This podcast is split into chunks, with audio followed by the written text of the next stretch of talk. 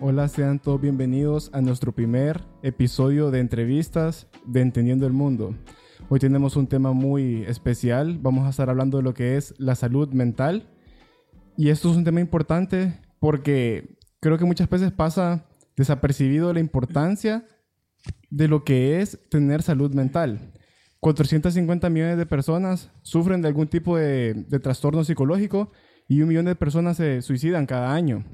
Es un problema latente en Latinoamérica y en todo el mundo y amerita que lo tratemos, que lo hablemos y que le demos la importancia que merece. Para eso tenemos un invitado muy especial hoy, el cual nos va a presentar José Guillermo.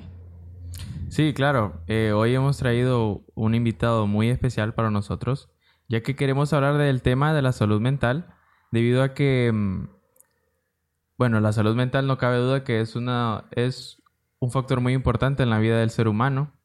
En la vida como tal, la salud mental es, es, es parte de todo, por decirlo así, porque eh, como comentamos hace poco, una persona puede tener riquezas, puede tener muchos, muchas cosas, pero la salud mental es parte importante tanto para fracasar como para ser exitoso. Entonces, también hemos venido, hemos visto eh, a bien traer este tema, ya que el 10 de octubre pasado eh, se celebró el Día Mundial de la Salud Mental. Vemos que ahora se han venido trayendo este tipo de, días eh, festivos, por decirlo así, o, días que se, que se conmemoran este tipo de, temas, ya que es importante hacer conciencia en muchas, en muchas poblaciones del mundo, eh, porque como decía Jorge, muchas personas hoy en día toman esa, esa terrible decisión de quitarse la vida, ¿verdad? Entonces, por eso que hoy tenemos como invitado muy especial al psicólogo Julio Benítez, el cual agradecemos por estar aquí, un psicólogo muy reconocido en nuestra ciudad y en nuestro departamento, y también un psicólogo que tiene 20 años de experiencia. 20 años de experiencia en el campo y que tiene de ver muchísimos casos, muchísimas personas y creo que hasta le podríamos decir a una persona que ha salvado vidas de una u otra manera. Entonces, eh, por eso le damos las gracias al, al licenciado Julio por tenerlo aquí y le agradecemos por todo lo que... Muchas gracias. Quiero mm, felicitarlos en realidad a ustedes por este bonito programa em, por su juventud y por tocar un tema tan importante en la salud emocional, en la salud física y en la salud total, comenzando por uno mismo, luego comenzando por la familia y luego comenzando por la sociedad. Es decir, la salud mental es como, como una onda expansiva, ¿no? Eh, que si estamos bien, contaminamos para bien a todos. Y si estamos mal, hay un dicho que dice por ahí que hasta el perro de la casa se da cuenta cuando estamos mal en la casa, ¿no? Entonces, eh, por supuesto, es un eh, privilegio estar en medio de ustedes eh, como, como jóvenes estudiosos y yo pues ya pasadito de, de años. Así que a la orden para responder a las inquietudes que ustedes tienen, o a las inquietudes que posiblemente han, escuchado ustedes ya desde sus seguidores. Muchas gracias. Gracias, eh, eh, licenciado Julio. Y sí, eh, creo que parte importante de, tocar el tema de la salud mental, y creo que en, en Latinoamérica la salud mental es como un tema bien infravalorado, ¿verdad? Es, es tanto como la, la, rama de la psicología como la salud mental es un tema infravalorado, debido a que nosotros somos países de tercer mundo y que las personas no son eh, tan letradas, entonces ellos es, que carecen de mucho conocimiento acerca de este tipo de temas. Y como hablábamos eh, antes, eh, en Latinoamérica se, se, ve así como que ir al psicólogo es sinónimo de estar loco o, o, de que estoy entrando a una locura. Y entonces creo que es importante, licenciado, que, que, que nos diga por qué la psicología es importante. Bueno, es valioso comenzar a decir que la psicología es la ciencia que estudia el comportamiento humano. Y la psicología estudia el comportamiento del ser humano desde el vientre de nuestras madres hasta el mismo momento de la muerte. Es decir, la psicología estudia, eh, para nosotros es importante si el niño lloró o si el niño no lloró. Eh, para nosotros es importante cuando platicamos con un anciano de 80, 90 años, la plática de un anciano de 80, 90 años, a mí me dice si ese señor tuvo éxito en la vida o si ese señor no tuvo éxito en la vida. Porque una persona de 70, 80 años en la vida es una persona alegre, es una persona no, alegre eh, únicamente porque tenga dinero, no. Es decir, uno se encuentra con gente humilde, con gente pobre, pero muy satisfecho de la vida. Eso significa que el desarrollo psicológico de esa persona fue muy esperanzadora a pesar, a pesar de que haya tenido una vida de, de pobres como son la mayoría, ¿verdad?, de, de, los hondureños. Entonces, la psicología estudia cada momento del el ser humano. Por eso entonces es importante. Eh, si usted psicológicamente está eh, bien compenetrado, usted tiene sueños en la vida que nadie se los va a desviar. Ustedes van a la universidad y ustedes tienen su sueño de sacar medicina, de sacar una ingeniería, de sacar un, doctorado, una abogacía, y ningún factor causivo los va a desviar. Como hay una cantidad de jóvenes que van a la universidad, el papá les pagó 10 años de universidad y no sacaron las, las clases generales. Esa persona se encontró con problemas psicológicos en el, en el, en el camino, ¿no? Entonces la, la psicología eh, es tan importante porque eh, le enseña al ser humano a conocerse, a valorarse y cuando usted se conoce, cuando usted se valora, cuando usted reconoce los defectos que tiene versus las virtudes que tiene, entonces eh, hay un equilibrio en la vida. Entonces la psicología nos lleva a ello. Cuando usted es un joven lleno solamente de virtudes y nunca encuentra defectos en su vida, entonces estamos mal. Y cuando usted está lleno solamente de defectos y uno le dice, bueno, mencióneme tres virtudes, y uno comienza a ponerse rojo, eh, de todos colores, y mm. no encuentra una virtud, nos encontramos con un muchacho que ya está presentando un problema de carácter psicológico. Es decir, un problema de carácter psicológico no es que alguien ya tiene un problema de, psicosis o que está mirando cosas que se mueven, como decimos popularmente por ahí. No, eh, un problema psicológico ya comienza cuando yo no sé quién soy yo. ¿Quién es Julio? ¿Quién es Guillermo? Tiene que ver con que yo me llamo Julio Antonio Benítez Lagos. o sea, saber quién soy yo comienza con saber mi nombre, de cuántas tortillas me como, dónde vivo. Eh, es decir, son cosas sencillas las que lo hacen a uno eh, convertirse eh, en un buen muchacho, en una buena muchacha, en un buen joven, pero la base de todo esto tiene que ver con ese buen fundamento psicológico que se me pudo haber construido o incentivado desde mi casa, desde la escuela o desde la misma iglesia. Sí, correcto. Es, es, creo que todo lo que ha dicho es muy importante porque, eh, como hablamos, una persona se forma de, todos estos factores eh, psicológicos. Y como usted decía, y como le decía al principio también, que, qué feo, por decirlo así, de que ahora se asocie eh, problemas psicológicos con locura o como dice usted, que esté empezando a ver cosas o, cosas así que, que, nada que ver, ¿verdad? Porque todos en algún momento podemos presentar un, problema psicológico y que, que, tiene solución, pues. Tiene solución y creo que comienza con hablarlo. Sí, yo creo que eso que decís, y como dijo el licenciado muy bien, es que mucha gente piensa que cuando te dice anda al psicólogo es porque ya estás loco. Y esa no es la verdad. Hay, mucha, hay una gran gama de trastornos, de enfermedades psicológicas que no todo significa que tenés una demencia o una psicosis, como dijo él. Y me parece muy interesante ver que la psicología se refleja en todo, como él dijo, desde el nacimiento hasta la vejez. es, un pilar fundamental y que está olvidado porque si, digamos, por ejemplo, uno tiene algún problema de salud físico, le da muchas vueltas para ir a ver a un doctor, ¿verdad? No digamos para atender tu salud mental.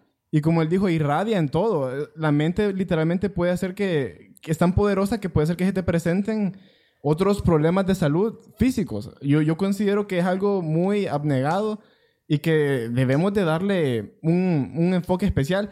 Y como vos decías, que nosotros somos un país de tercer mundo, ¿cómo irán los de primer mundo? Y yo investigué de que los de primer mundo tienen un 50% de las personas no atienden su salud mental y en los de tercer mundo es un 80% de las personas. Entonces es un problema latente, un problema serio de que, que, por eso nosotros decidimos hacer este episodio porque tenemos que atenderlo en la brevedad posible. Sí, en la, eh, sí, correcto. Y, y es importante hablarlo. Como te digo, creo que todo esto eh, irradia alrededor de que hay que hablarlo. O sea, hay que comenzarlo, hay que expresarlo a las demás personas, hay que aceptarlo uno mismo y decir, no estoy bien. Pero también creo que eh, es, es difícil, licenciado, que una persona, uno mismo observe los problemas que uno tiene porque se ve en ese momento como de negación, ¿verdad? No, yo no, yo no siento eso o yo no, yo no, yo no presento ese problema porque uno creo que lo comienza a notar cuando las demás personas se lo dicen a uno. Hey, mira que vos te ves raro, o hey, te ves más, te ves muy triste o muy serio, pero uno dice, no, yo estoy bien, este, este yo no sé qué está hablando. Entonces creo que eso, mucho, muchos de los casos se presentan así. Entonces por eso creo que viene bien preguntar cuáles son los casos más importantes que se, que se presentan o cuáles son los casos más comunes que se presentan en las sociedades hoy en día. Claro, una de las cosas que, que yo quisiera aprovechar también antes de responder a, lo mismo, y ustedes lo estaban mencionando, es que hay una diferencia abismal entre la psicología y la psiquiatría. Los psicólogos normalmente trabajamos con las personas felices, eh, no necesariamente usted tiene que estar triste para, ir, al, psicólogo, tener un problema. Yo soy de los que digo a veces de manera jocosa, cuando alguien se casa, después de la luna de miel debería ir al psicólogo, ¿no? Para que lo ayude a encaminar, pero normalmente uno va al psicólogo cuando está con la, con la soga al cuello, ¿no? Cuando tengo problemas con mi esposa, ahí voy al, al psicólogo. Y luego el psiquiatra en realidad es un especialista en patologías mentales. ¿Cuál es una patología? Típicamente la locura, conocida típicamente, técnicamente psicosis, una esquizofrenia, una demencia. Esas son eh, las patologías trabajadas ya por el psiquiatra. Cuando una persona, como decían las abuelas, salió corriendo por ahí, salió desnudo. Cuando ustedes miran en la calle las personas recogiendo basura con un costal en el lomo, con un montón de cosas extrañas. A eso le llamamos eh, esquizofrénicos, hebefrénicos, que es una locura que si a mí me dicen, Julio, quiero que me ayudes con este muchacho porque tiene este problema, inmediatamente yo digo que no. lo, que yo voy a hacer es referir a esa persona con quien corresponde. El especialista es el psiquiatra, eh, lo va a revisar e inmediatamente el psiquiatra dice, bueno, este es el fármaco este es el antipsicótico que esta persona merita, eh, este es el manejo y que posiblemente esa persona que creíamos que no tenía esperanza, el médico psiquiatra lo traiga a la normalidad. En ese caso los psicólogos no podemos hacer nada. Así que hago, ¿verdad?, eh, énfasis en esto porque es importante que la gente muchas veces va al psiquiatra pero no es donde el psiquiatra que debería de ir, es al psicólogo. Cuando yo estoy peleando demasiado con mi novia, cuando estoy peleando demasiado con mis hijos, con mi esposa, cuando soy el empleado que genera problemas en el trabajo, eso significa que yo estoy comenzando a tener problemas psicológicos, problemas emocionales, ¿no? Entonces, yo debo de ir a conversar con el psicólogo, puede ser con el sacerdote, puede ser con el pastor, eh, pero yo no estoy en la etapa para ir con un, con un, con, un, con un psiquiatra. ¿no? Las enfermedades que en este momento están de manera más cotidiana y producto de un sinnúmero de factores que tenemos en este momento, por ejemplo, tenemos un problema de pandemia. Y este problema de pandemia ha dejado un montón de gente sin trabajo. Sí. Ha dejado un montón de gente que está en la cuerda floja. Eh, ha dejado muchas personas que su mamá murió, que su papá murió, que el que le mandaba dinero de Estados Unidos murió. Entonces han quedado económicamente a la deriva. ¿Qué sucede con este tipo de cosas? Que me expongo a que yo pueda percibir un problema como la depresión, como la ansiedad, como los trastornos obsesivo-compulsivos, y un trastorno obsesivo-compulsivo es como una gota de agua que está cayendo en algo, algo. Entonces, el trastorno obsesivo son pensamientos, son ideas negativas que no son ciertas, pero la persona las hace ciertas. Entonces, eso eh, lleva a una persona a un estado que en psicología se le conoce como un estado neurótico. Neurótico es como una, es como una escala prima hermana de, las, de la psicosis. Una neurosis o una depresión o una ansiedad o un trastorno excesivo mal manejado le va a llevar a esa persona a un grado de locura. Todas las enfermedades con las que estamos peleando o con las que a mí me toca, de los 15, 20 casos que yo tengo en este momento, yo les diría que más del 50% en este momento son problemas de carácter depresivo y son problemas de carácter ansioso. ¿Por qué se provocan estas cosas? Bueno, tiene que ver con, con muchos factores causivos, como lo que hemos estado mencionando, una pandemia, una crisis eh, económica, eh, una ruptura familiar. Todos esos son factores que favorecen el desarrollo de esta enfermedad. Eso es lo más común que normalmente tenemos nosotros.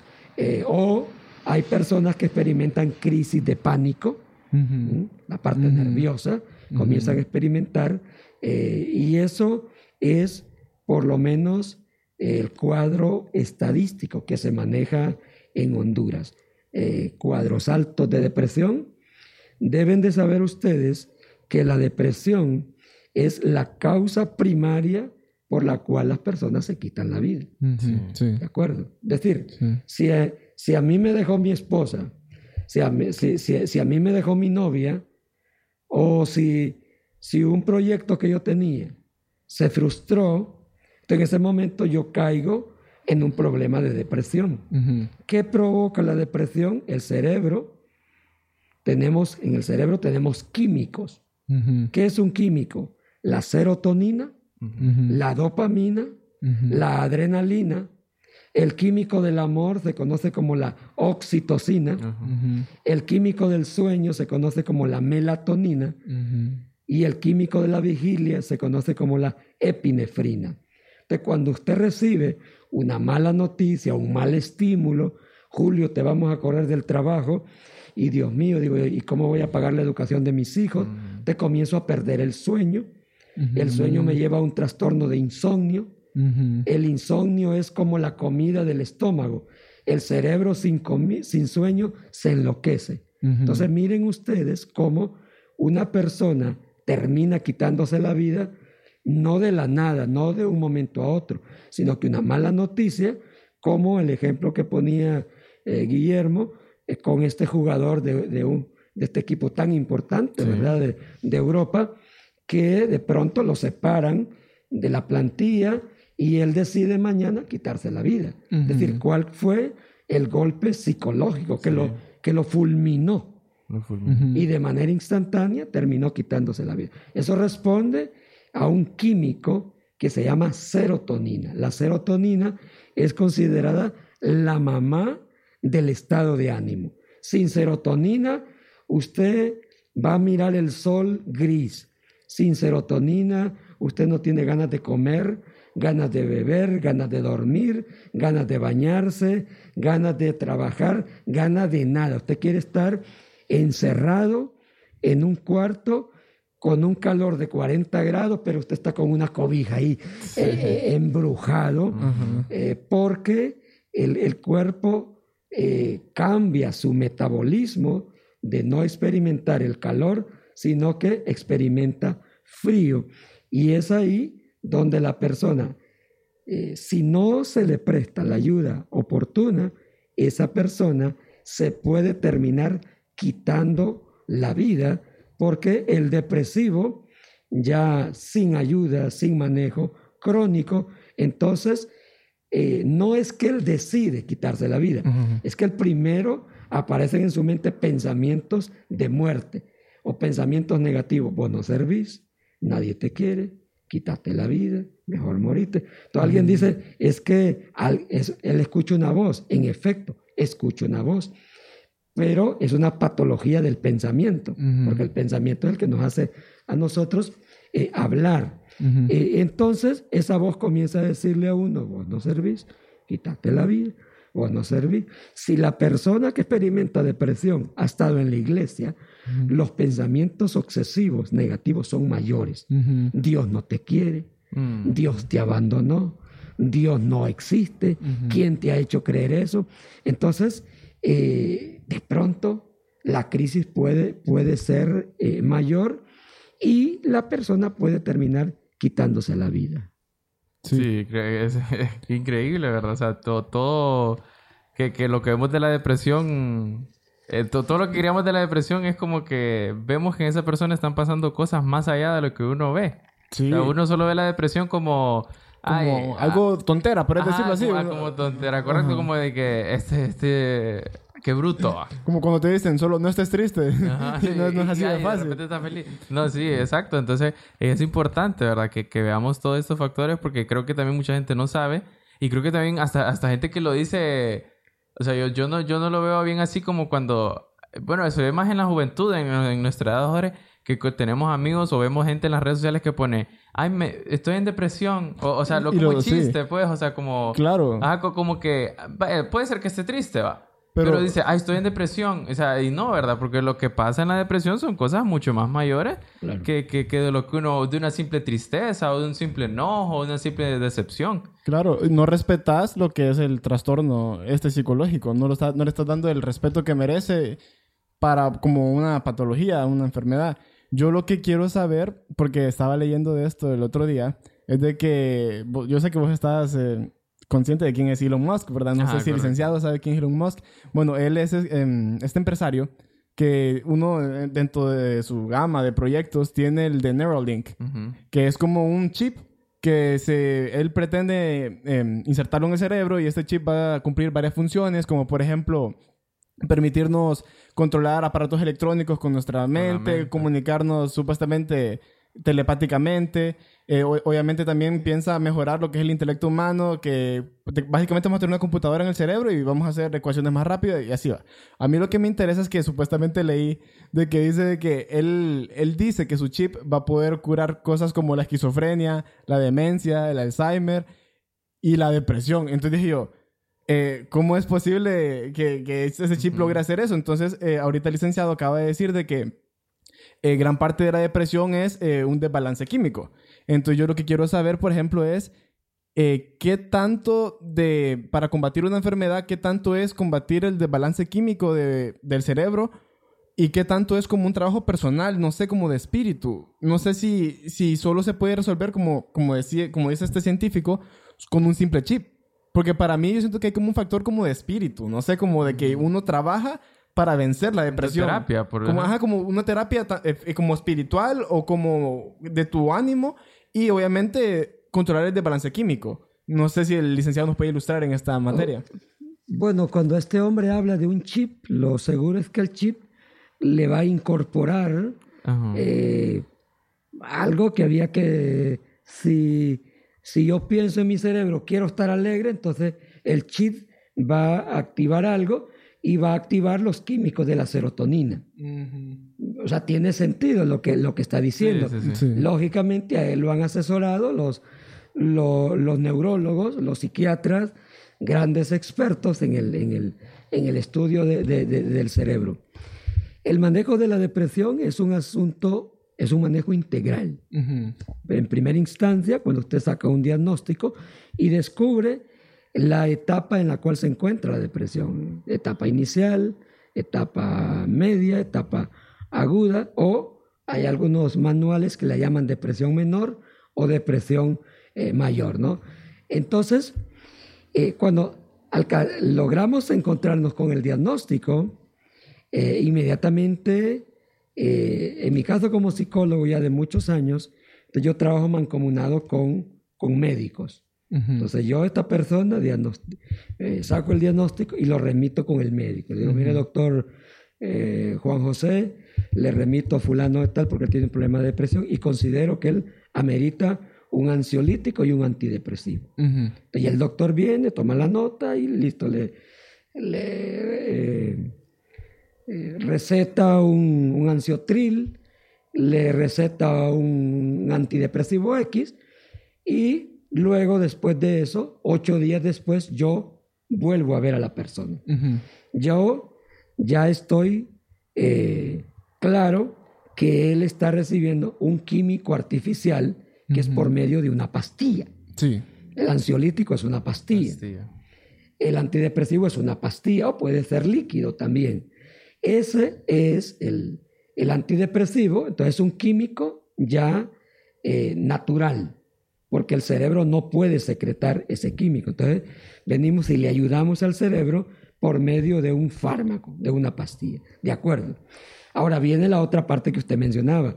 Tiene que ver con mi espíritu, con mi actitud. Entonces el psicólogo viene y el trabajo del psicólogo es mover la actitud de una persona, porque la persona depresiva está tirada ya, como un bulto viejo. No quiere bañarse, no quiere comer, tiene las, las luces apagadas, está tirado por allá. Entonces esa persona está hecho prácticamente una maleta, un bojote eh, muerto, básicamente. Entonces mi papel es mover a esa persona.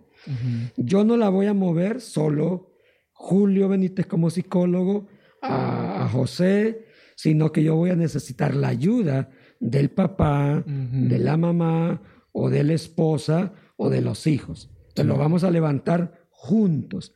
Yo doy las directrices, por supuesto. Entonces, cuando yo trabajo depresión, conmigo obligatoriamente la persona tiene que levantarse seis y media, siete y media de la mañana. Sí. Pero, claro, es una persona que no durmió toda la noche. Mm. Entonces, en el día está muerta, ¿no? Está muerta, Entonces, claro, levantarla es como levantar a un muerto. Entonces, pero es obligatoria. Levantarlo a que se encuentre con el sol. El sol lo baña y el sol tiene una composición que comienza a despertar la serotonina del cerebro. 15 minutos, 10, 15 minutos del primer sol de la mañana, seis y media, siete y media de la mañana. Entonces yo mando a que la persona obligatoriamente se bañe con agua fría, porque el agua eh, relaja, eh, no, el agua de la mañana desinflama los músculos, porque aunque estuvimos dormidos toda la noche, el músculo se inflama. Si no, miren ustedes cómo nos levantamos en la mañana feo, ¿verdad? Ah, nos levantamos con los ojos eh, hinchados, inflados. Y cuando nos bañamos de manera mágica, amanecemos, nos vemos al espejo y en términos de 10 minutos somos otros. Hay otro semblante. Hay otro semblante. Entonces, para mí es obligatoria mover la actitud de esa persona, levantándose más temprano, tomando sol, bañándose y luego obligatoriamente lo mando a comer. Pero él tiene tres meses de no comer. Entonces, obligatoriamente, claro, no, no va a comer algo pesado, pero la mamá seguramente le va a preparar un, atolito, una leche especial, y él va a comenzar a, tomar, a comer un poco, ¿no? Y si son muchachos en depresión, esos muchachos los mandamos de regreso al campo de fútbol, a caminar, eh, porque eso tiene que ver con, con la actitud. Eh, si en el día quiere dormir, le prohibimos que duerme en la cama en el día.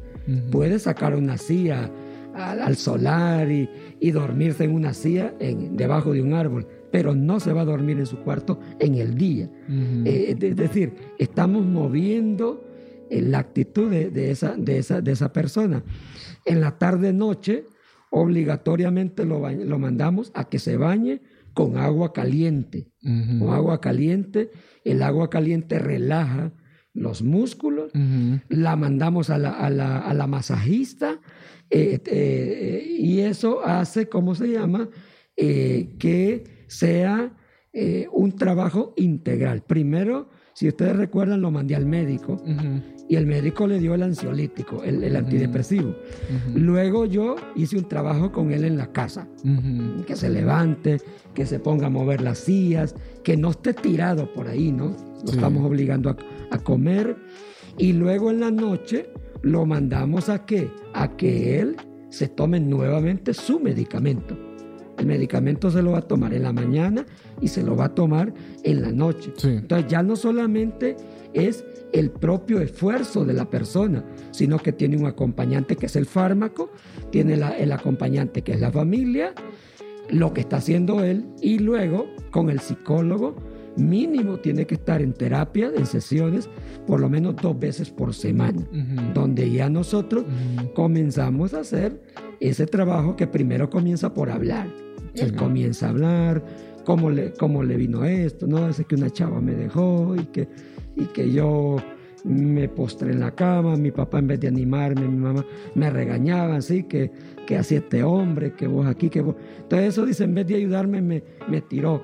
O alguien dice, no, mi problema de ansiedad comenzó porque cuando estaba en bachillerato, eh, la maestra de química, física, me, me humillaba en público, o porque me hicieron bullying en el colegio, entonces comienza él a contar una historia de dónde vino, cosa que a mí me sirve como una base para iniciar el proceso terapéutico que puede durar seis meses, un año y hasta dos años. Se puede hacer como el manejo, ¿verdad?, de un problema de depresión. Mire que estoy hablándolo con el médico. Eh, hablo con del médico porque aquí en Catacamas psiquiatras no tenemos, ¿no? Tenemos solo a una psiquiatra para todo el departamento de Olancho. Solo una, psiquiatra, para el departamento de Olancho, porque los psiquiatras viven en Tegucigalpa y San Pedro Sula, donde es la mayor demanda, porque también es una... Eh, ir al psiquiatra pues resulta oneroso, caro. Sí, correcto. Entonces, ah, la gente de los pueblos pues no tiene el dinero para ir a pagar un profesional y ellos se quedan más allá. O sea, la salud mental de nuestra gente está eh, sola. No hay quien la acompañe porque movilizarse de aquí a Tegucigalpa significa mover un carro, los costos, el costo del, del, profesional. Eso representaría demasiados costos. Y entonces, pues bueno, nuestros pueblos están, en términos de salud mental, están en una situación eh, lamentable, lamentable, lamentable porque no tenemos eh, los, los, suficientes profesionales calificados que puedan ayudar eh, a las personas. Máximo en este momento también, como Guillermo decía, la cantidad de personas que se están quitando la vida, eh, ¿no? que las estadísticas son altísimas y que deberíamos de haber entonces más psicólogos, más psiquiatras al servicio de esta población, más psicólogos, más psiquiatras en las escuelas, en los colegios, porque deberán de saber ustedes mm. que en Honduras eh, eh, la ley de educación no permite que un psicólogo trabaje en un centro educativo. Es impresionante. Impresionante, ¿verdad? Ah, eh, en, la situación que, que, estamos en Honduras. Es decir, si yo trabajo en un colegio, lo hago porque tengo un buen padrino. Un mm. buen padrino. Pero la ley no lo permite. Si no, los colegios, Olancho por lo menos, uno que otro tuviera, pero en Olancho ningún colegio eh, tiene, un psicólogo. Y me refiero a los colegios públicos. Los colegios privados hacen ahí su lucha, pero, pero no es, o sea, yo conozco las, las dos, tres escuelas bilingües más importantes de Olancho y yo le puedo decir que los psicólogos que ahí están no hacen psicología directamente con el estudiante. Sí. Es impresionante. Por lo mismo, por lo que la ley lo, lo, prohíbe. Eh, en ese caso, tal, no, eh, con, la, con la, empresa privada, una escuela bilingüe, ellos pueden decidir contratar uno o dos psicólogos ah, para lo, pero, pero no lo hacen. No lo hacen, sí. El psicólogo está más en el departamento de orientación, sí. pero no es que hace un trabajo personalizado con, el, con, con el muchacho. Yo recibo casos de todas las escuelas bilingües de Catacamas. Eh, y, bueno, yo digo, yo creo que en la escuela deberían de tener su propio psicólogo, ¿no? Sí. Pero bueno, no lo tenemos. Entonces, si el sector privado esté en esas condiciones, eh, imagínese usted lo que pasaría en, las escuelas públicas de, nuestro país. Y que, pues, y, tener un psicólogo en lo que sería la etapa de la escuela, el colegio, debería ser muy importante porque puedes atacar un problema antes de que se vuelva crónico. Sería una... Eh, eh, más bien eso demuestra lo retrógrada que somos en lo que es materia de salud mental. Sí. Es alarmante. Sí, y, me parece importante, licenciado Julio, destacar el porqué de... Mm, eh, hemos hablado de la depresión, ¿verdad? La depresión es uno de los factores eh, muy, muy críticos hoy en día en la, sociedad que afectan a, miles de personas, ¿verdad? La depresión. Pero creo que también es importante destacar cómo yo, como, como ser humano, yo, como, como amigo, como hijo, como hermano, como tío, como estudiante también, cómo yo puedo saber qué afecta a mi salud mental. O sea, le digo esto porque podemos ver hoy en día, porque no, la psicología no todos giran en, de acuerdo a la depresión, ¿verdad? Porque eh, problemas psicológicos y enfermedades hay muchas.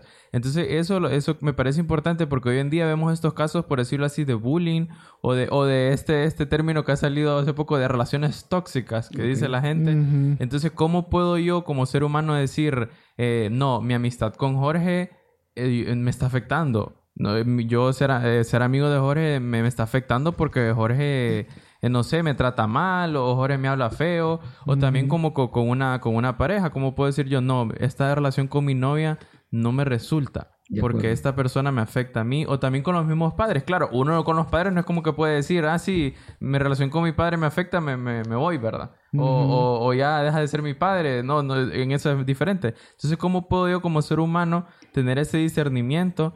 de, de entender qué, qué, es importante para mí y qué no es importante para mí, porque también eh, cabe destacar que hay personas que son más vulnerables que otras. Hay personas que, que, que pueden tener una, una, una facultad eh, psicológica bien fuerte, que tienen presente, como dice usted, el yo entender quién soy yo, eso es, hay muchas personas que, que eso lo tienen presente y no les afecta, ¿verdad? Puede una persona venir a decirle vos feo, vos gordo, pero esa persona sabe lo que es y tiene sus valores bien presentes y no le afecta. Claro, así como hay otra que solo la pueden volver a ver mal o le miran los zapatos y esa persona ya empieza como a, uy, qué fea soy o, o nadie me quiere, cosas así. Entonces, ¿cómo puedo yo tener ese discernimiento? de como persona de decir esto me está afectando y estos cambios debo hacer en mi vida.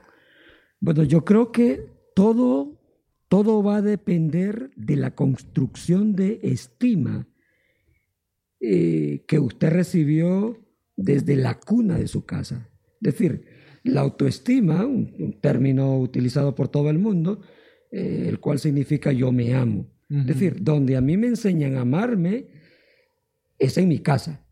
Es en mi casa. Sí. Ahí, a mí es decir, enseñarme a amar es que, es que en la casa me enseñen dos cosas. Uno, el amor y otro es el deber. Esas son las dos cosas.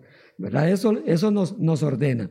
Entonces, cuando usted eh, en su casa le enseñaron o, le dijeron te quiero, te amo, su papá, su mamá se lo dijeron te quiero, te amo, pero también le dijeron, Guillermo, Jorge, este, estas son sus tareas, estas son sus obligaciones. Eh, si no nos salimos de ese filtro, de ese marco, usted va a crecer con, como un muchacho seguro, con un muchacho que va a saber discernir cuando alguien le ofrezca tabaco, cuando alguien le ofrezca, eh, robémonos el examen de, de, química, en ese momento usted sabe discernir, mm, dice uno, ¿no? Entonces, cuando usted tiene una buena autoestima, usted es capaz de decir no. Usted es capaz de decir sí. Entonces, cuando usted creció en un hogar vulnerable, lleno de inseguridad, cuando a usted le ofrecen un trago de licor, usted no tiene la capacidad, no tiene la estima, la seguridad de decir no. Yo quiero agua, yo quiero una gaseosa. Pero cuando usted creció en medio de la inseguridad, entonces el otro ejerce control sobre usted y es cuando usted es, vulnerable y los demás son quienes tienen el control de usted. En Honduras y yo diría en Latinoamérica, cantidades de jóvenes que entraron eh, al problema de las drogas, al problema del alcohol, del tabaquismo. Hoy en día tenemos no solo este tipo de problema, sino el, en el caso de las muchachas, por ejemplo, la prostitución de jovencitas. Eh, claro, hay cipotas bonitas de 16, 18 años, 14 años. Ellas saben que son bonitas y saben que su cuerpo se va a vender con, con mucha facilidad. Entonces, eh, eso tiene que ver. Entonces, esa muchacha bonita que eh, ya tuvo un encuentro con alguien y que regresó a la casa con 2.000, 3.000 empiras, entonces esa, esa muchacha va a influenciar a otra muchacha, que eso sería lo que Guillermo decía, una, una amistad tóxica. Entonces, esa persona que ya llegó a la casa con 3.000 empiras, porque estuvo con alguien en la noche, viene y le dice a otra amiga, si esa amiga viene de un hogar vulnerable, desintegrado, conflictivo, lo seguro es que esa persona le va a gustar la oferta y lo va a hacer. O muchachos como ustedes que se van para Tegucigalpa, allá en las universidades hay de todo, La, gente de allá no es la misma de, nuestros lugares. Entonces, si ustedes no llevan una formación familiar, una formación emocional, una formación espiritual, allá van a ser eh, influenciados. Presa fácil. Presa fácil. ¿Por qué? Porque puede ser que ustedes a un compañero, a un varón le digan que no. Pero a una mujer, mire, entonces... Sí, es cierto. la mente. Eh, claro, entonces ya Tegucigalpa o, o las ciudades del mundo, estas ciudades de primer mundo, ya hablamos de, de, de, otro mundo, de otro, de otro nivel. Entonces, eh, la, la pregunta es importantísima, ¿no? Es decir, ¿cómo yo discernir realmente? Porque mire, el poder de un amigo, un amigo tiene un poder de influencia sobre otro amigo que incluso las, las personas mejores formadas, mira que se miran en aprietos. Al decirle no a una persona, se miran en aprietos. Hay personas que son tan tóxicas, pero tienen un poder de control sobre los demás, que, le, que puede ser que agarren un, un, licor y se lo pongan así, y no es que le está diciendo querés o, o no, es que le está diciendo te lo bebés. Y, esto, y la otra persona queda así tan intimidada que lo tiene que agarrar o le da un tabaco o le da un puro de marihuana. y o sea, la influencia. Entonces eso, eso va a depender de, de ese ambiente psicológico del cual yo crecí. De tal forma que los jóvenes, varones y mujeres, que vienen de cunas eh, no funcionales, eh, conflictivas, con vacíos. Ayer yo platicaba con una cipota bonita, 18 años, un problema de infidelidad femenina, es decir, la, la mamá le fue infiel, se lo dijo abiertamente a la hija, así como, fresca, ¿va? Luego ella se lo dijo al esposo también. Y hoy la cipota es como el árbitro de la relación. Mm. Y eh, la cipota, mm, mire, según una de esas pleitos de mi papá, ya me fui, dice. Y, ella sale y no la detienen mucho ellos, ¿va? sino que ella sale. Y llegó a un grupo de amigos y estaban con con marihuana, pero una, una marihuana distinta. En, en, un, hay un sistema de consumo ahora distinto que no es el puro. Y entonces me queda viendo y comenzó a contarme que la había probado y que la había probado. Pero no, no, dice, yo no, no es que pienso estarla consumiendo ya como otros que son viciosos, sino que, y claro que yo sentí mucho pesar porque ella no se va a zafar así de fácil. Con el conflicto que está en su casa, con los papás y con los amigos que ya conocen el problema, entonces siempre la van a estar esperando con esto. La van que la van a mirar triste, la van a mirar caída. Entonces, me parece eh, eh, importantísimo eh, cómo identificar esa persona. Entonces, una persona con una buena construcción familiar, con una buena psicología, no fácilmente se va a dejar manipular, se va a dejar manejar, como otras personas que crecieron en otro tipo de, ambiente. Entonces, eh, usted tiene claridad. Yo recuerdo bien, mis compañeros de bachillerato, eh, yo los conozco bien. Y hoy nos, todavía estamos en un chat 30 años después. No, pues ahí están iguales, no han cambiado. Cada vez que, que, que, que mandan una imagen, ahí está la cerveza, ahí está lo otro. Oiga, entonces 30 años después, ellos, ellos, no, ellos no cambiaron. Ellos eran los que parrandeaban en las discotecas, ellos eran los que, eran los que sacaban las notas más irregulares, eran los que los suspendían del colegio. Y ahí, ahí siguen, ¿no? Y ahí siguen. Eh, muchos de ellos no terminaron la universidad, muchos de ellos se casaron a medias, comenzaron a trabajar y el futuro de ellos entonces es menos cierto, es eh, más inseguro, viven en condiciones eh, más difíciles, porque por supuesto la buena salud mental, la buena autoestima, lo lleva a usted a alcanzar una meta universitaria. Es correcto. Ahí usted dice, si no termino mi meta, eh, a mí ni que, me, ni que me vuelvan a ver las chicas, porque yo no... Sí, sí, Cuando entonces eh, eh, es valioso, es valioso mencionar esto. Ustedes son, son jóvenes, yo soy un adulto ya muy grande a la par de ustedes y estoy yo tratando de construir estos elementos con mis hijos. Con mis hijos. ¿Verdad? Construyendo amor, construyendo seguridad.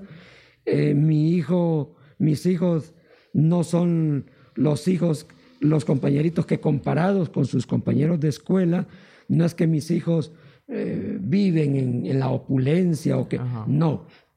Y, pero yo sé que en la escuela me los pueden humillar me los pueden maltratar, me los pueden. Entonces, yo trato de construir con ellos amor, construir esa seguridad, de tal forma que ellos respondan ante el maltrato, respondan con su inteligencia, eh, respondan con sabiduría, que sean los que sobresalen en la escuela, no para ser el mejor, no, no, sino para sentirse eh, satisfechos consigo mismo. Y de esa forma yo creo que los estoy protegiendo a ellos de que los vayan a maltratar. Igualmente, hay otro elemento, es que con las amistades tóxicas es importante decirle a los jóvenes o los padres que nos pueden estar escuchando que tenemos que decirle a nuestros hijos, cuando alguien los ofenda, los maltrate, los humille, el primero que tiene que saber esto es su papá, es su mamá,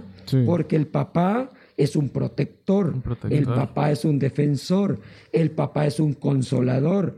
El papá no es que va a ir a la escuela a pelear con el otro niño, a insultarlo, no, pero el papá va a llegar y va a ir donde su hijo y luego los otros niños van a saber que el papá de Julio y van a decir, ay, ese papá de Julio, qué grandote, qué fuerte, ¿no?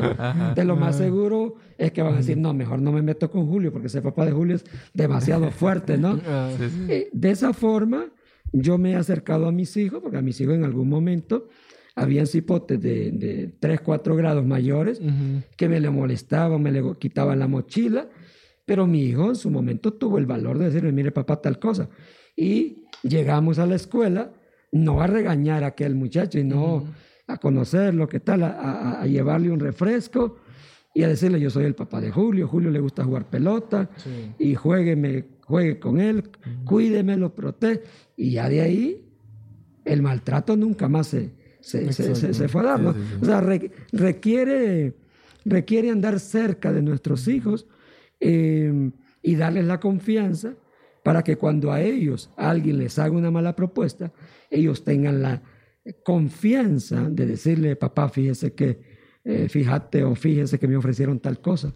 Eh, entonces, es lo que yo pudiera comentar en este bonito espacio que ustedes están bien manejando y que seguramente va a ser de, ayuda eh, para muchas personas que los están escuchando. Sí, sí, sí. Y, mm, ya para terminar, licenciado, creo que, creo que es muy importante eh, ¿verdad, Jorge? Es resaltar cómo podemos ayudarnos. Tanto ayudar a los demás como...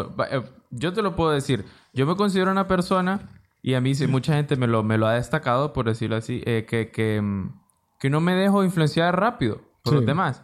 O sea, la gente me dice, wow, yo te admiro porque vos aunque estés rodeado de muchas personas, mucho, vos no te dejas influenciar por esas cosas. Entonces, en parte, es porque yo mismo he construido en mí esa, esa actitud de decir, yo, yo, como decía usted, yo me quiero graduar de la universidad, eh, cueste lo que cueste, o sea, yo mm, quiero sacar mi carrera, quiero ser una persona exitosa y también trabajo otros ámbitos de mi vida. Ahí yo me estoy ayudando a, a- a mi Claro, persona, ¿verdad? claro. Entonces, creo que es importante destacar que cómo podemos ayudarnos a nosotros mismos y cómo podemos ayudar a los demás. Porque yo, yo a muchos amigos yo les he comentado y les he mm, aconsejado como decir, eh, le amo, eh, léete un libro, le- o sea, cómo eh, trabajar la mente, porque parte, el licenciado, y usted lo puede decir, creo que parte importante de las personas que sufren estos tipos de problemas mentales es porque mantienen la mente como desocupada, por decirlo así. Como hay mucha gente que dice, en mente desocupada Sí. eh, entran muchas cosas, pues, porque hay gente que solo,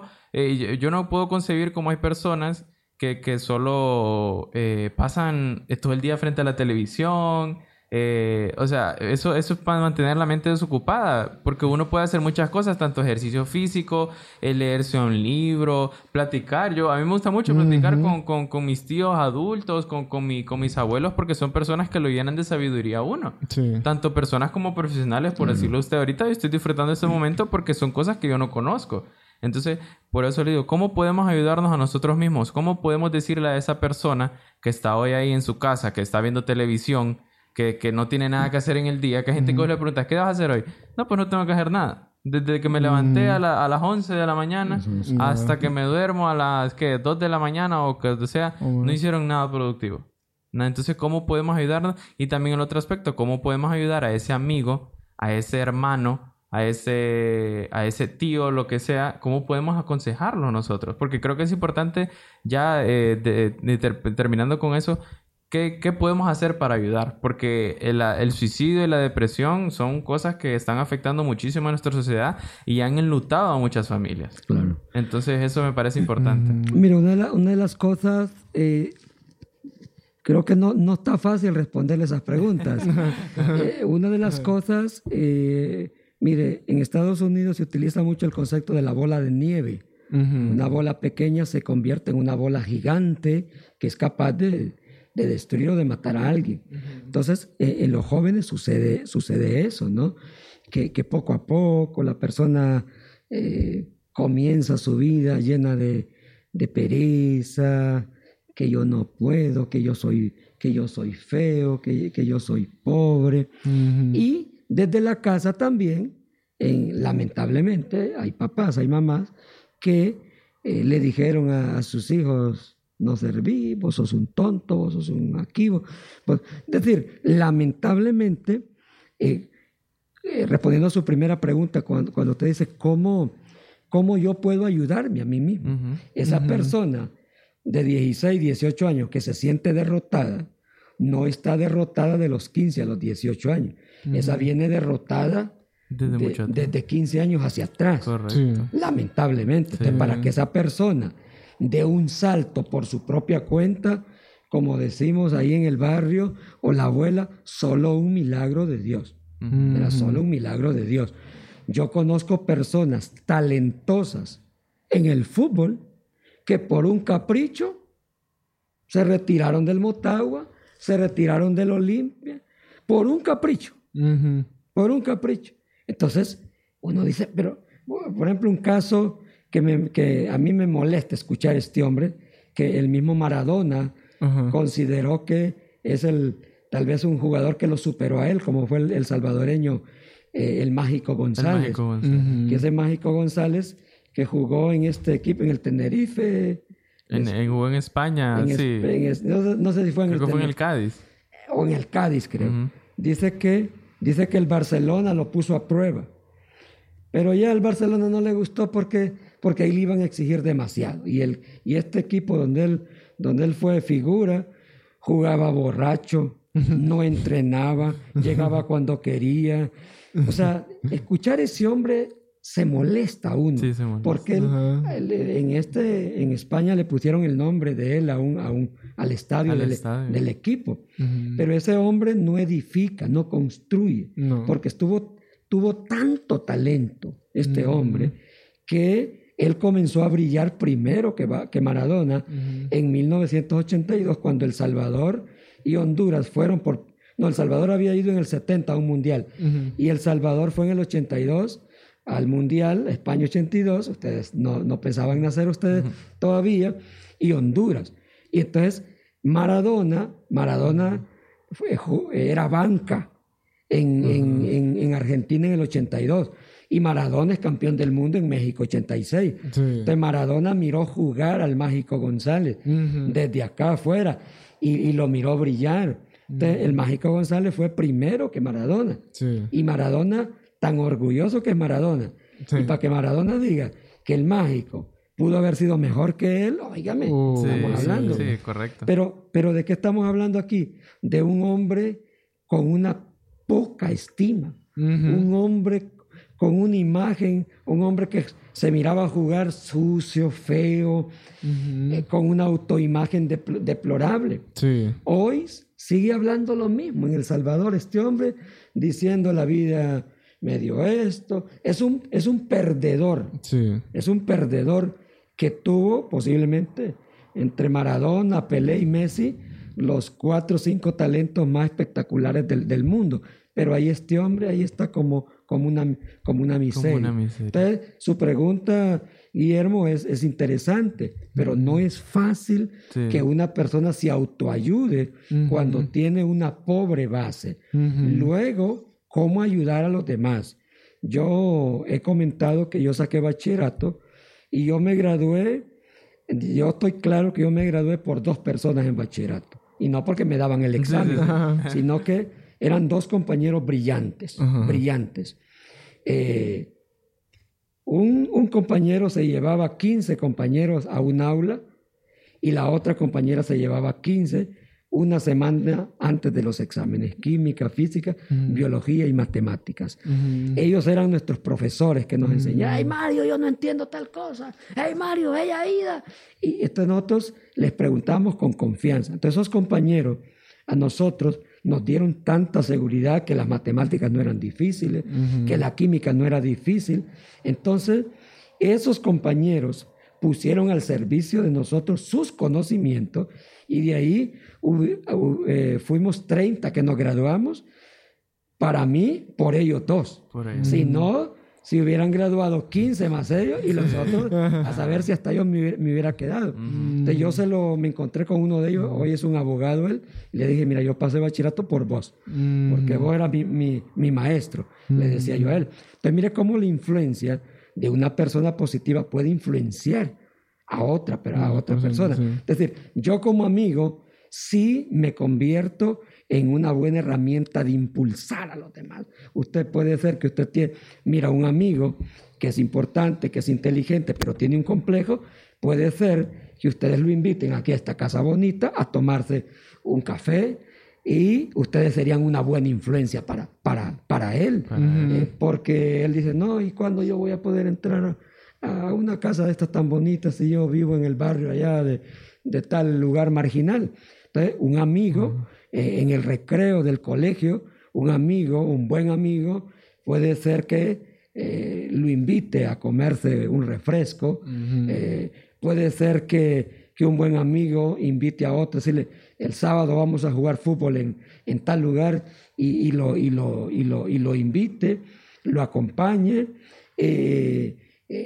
desde la posición de un amigo es más fácil influenciar a otro. Por supuesto, Estoy hablando de personas que no son egoístas, que no son mezquinas, porque también yo conocí en la universidad compañeros brillantes que yo tenía, pero esas personas jamás iban a compartir una letra conmigo, ¿no? es decir, hay otro tipo de gente brillante, mezquina. Mezquina, eh, y hay otras personas que son brillantes y que son tan humildes, son tan sencillas, que comparten lo, lo, lo que tienen. Entonces, eh, es como ustedes, ustedes están haciendo influencia desde aquí. Hay jóvenes que van a escuchar, eh, seguramente ustedes aquí han traído otros jóvenes a que hablen también temas relacionados con, con las necesidades, eh, con los momentos que ustedes viven, y alguien los va a escuchar y de pronto este va a ser un tema, un momento de influencia. Y ustedes sin darse cuenta eh, eh, o directamente no van a poder visualizar a quién impactaron, pero el impacto va a ser enorme. Eh, entonces, y sí, yo creo que un amigo puede también ayudar a otro amigo cuando aquel amigo está siendo maltratado, porque a veces, em, bueno, yo platico con tanta gente, hay muchachos que me dicen, mire, a mí me humillaban porque yo era el gordito de la, de la escuela, del colegio. Mire, mis compañeros hacían ruedas. Me hacían ruedas. Ya que él tal vez me quería pegar y, y ahí vos, gordo, aquí. Y, aquella rueda de 20 personas. Y yo en el fondo quería que alguien me defendiera, dice. Que alguien me dijera, mira, dice, hoy me los encuentro todavía, dice, a los que a los que no me defendieron y todavía tengo ese rencor, ese rencor, ese resentimiento, dice, porque no entonces eh, también los amigos pueden cooperar en ese sentido, de no permitir que alguien grandulón, eh, grosero, eh, esté maltratando a, a, otras personas, a otro compañero, que le arrebate el cuaderno, que le quita la mochila, que le arrebate el refresco, o sea, lo humilla y esa persona llega a tener un poder psicológico sobre el otro que esa persona va a hacer lo que el otro diga de por vida, lamentablemente. Es cierto. A mí me parece interesante lo que menciona el licenciado de que con cosas tan pequeñas como podemos llegar a invitar a un café, solo decirle hola a alguien o apoyarlo en un momento de necesidad, es impresionante eso, la verdad. Y creo que es algo que los que nos escuchan pueden tomar y aplicar de hoy en adelante en sus amigos, en su familia y de verdad buscar. Porque yo vi eso que em, un suicidio que hubo recientemente de un, eh, de un pues se puede decir una celebridad que murió y entonces eh, otra celebridad eh, hablando sobre ese tema dijo, ah, pero a veces la gente que se suicida ¿Cómo quieres que lo ayude si no quieren ayuda? Entonces dice, esta celebridad dice, por lo menos si lo ayudas, él te va a odiar, pero por lo menos va a estar ahí para odiarte. correcto. Entonces es algo, algo interesante y es importante. Sí, y, como vos decís, sobre, y como lo decía el licenciado también, podemos hacer esa influencia en los amigos. Porque como usted dice, es más fácil eh, influenciar desde un amigo, porque en la familia se, se, trata como a veces como ser como un tabú eso, de que eh, yo no tengo tanta confianza como para hablar con, con, mi padre, con mi madre, con mi hermano, ¿verdad? Pero a veces sí existe la confianza con un amigo. Entonces, creo que es importante que nosotros como amigos, todos tenemos amigos, ¿verdad? Y fíjate que yo, yo tengo esa cosa, yo con mis amigos, a veces muchos estoy hablando con ellos y me escriben, eh, no, es que estoy triste. Y yo conozco mucha gente que puede decir, ah, yo no soy metiche, yo no le pregunto. Y solo como, ay, pucha, qué pesar. Pero yo mis amigos, yo si vengo les digo, ¿por qué estás triste?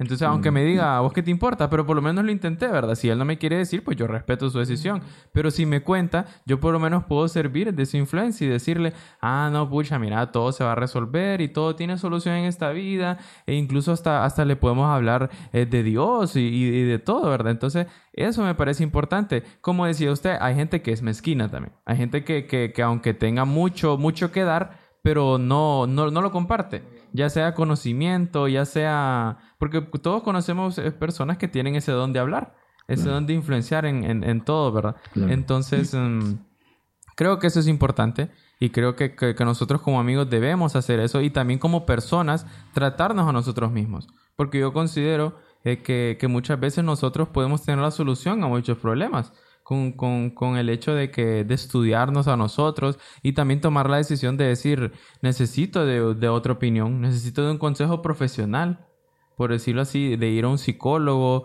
eh, de todo, pero, pero por lo menos ayudarnos. Ayudarnos y que no sea tan tarde, porque yo como, como hablado una vez con Jorge, a mí me dolería muchísimo saber que un amigo cercano mío se suicida.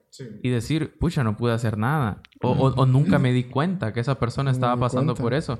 Porque muchas personas así dicen, ay, yo no le hablo a ese porque ese es aburrido. O, ay, ese me aburre o ese es, muy serio. Pero, pucha, no sabemos por qué, por lo que está pasando esa persona, ¿verdad? Entonces, eh, es bien difícil. Yo les puedo comentar así bien rápido. Hace unos años, el, el papá de uno de mis mejores amigos murió. Y entonces yo traté a lo máximo de estar ahí con él porque dije yo, puede ser que él entre en depresión porque su padre, y él amaba a su padre, pues era, él, eh, su padre era su, su ídolo y, falleció por una enfermedad y yo dije, yo quiero estar ahí para él y traté de estarlo, ¿verdad? Claro, siempre respetando su espacio y todo, pero yo ahí estuve para él. Entonces dije yo, por lo menos hice mi parte, por lo menos y, traté de influenciar en él eh, positivamente y hacer que él eh, siguiera adelante y, siguiera con vida. Entonces creo que, que es importante que, que nosotros podamos eh, destacar eso en las personas y, y, hacer valer eso, porque hoy en día todos tenemos que ayudarnos y, salvar una vida. no es tanto de los médicos, sino también en la parte mental. Uno puede salvar una vida. Sí, y si todos íbamos a un amigo, Imagínate que todos íbamos un amigo. Sí, No va a haber, no, haría, no habría tantos problemas, por lo menos. No habría tantos Entonces, eh, sí, muchas gracias, licenciado, por estar hoy con nosotros.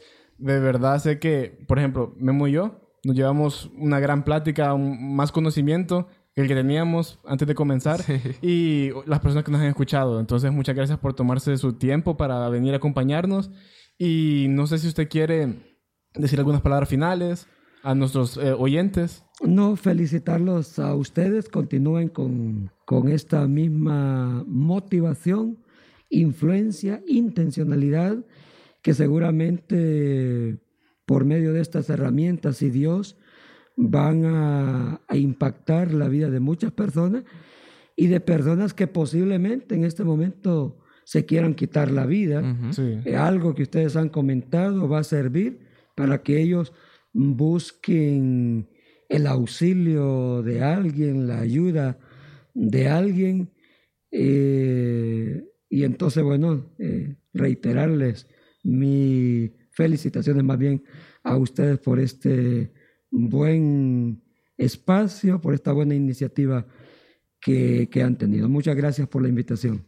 Muchas gracias, licenciado. Y y le agradecemos por todas sus palabras, ¿verdad? Eh, eh, nos motiva mucho y sí, esa es parte importante. Nosotros tratamos de, influenciar de manera positiva que por lo menos esa persona que nos escuche diga, wow, eh, no sabía eso o debo hacer cambios en mi vida porque sería bonito saber que prevenimos, ¿verdad? un, un, suceso desastroso y que salvamos una vida. Entonces sí, le agradecemos por sus palabras y también esperamos en un futuro volverlo a tener aquí, okay. podrá tenerlo todos los episodios posibles. Que sea la primera de muchas veces. Es correcto. Entonces, le agradecemos y, y muchas gracias por todo y esperamos vernos en la próxima.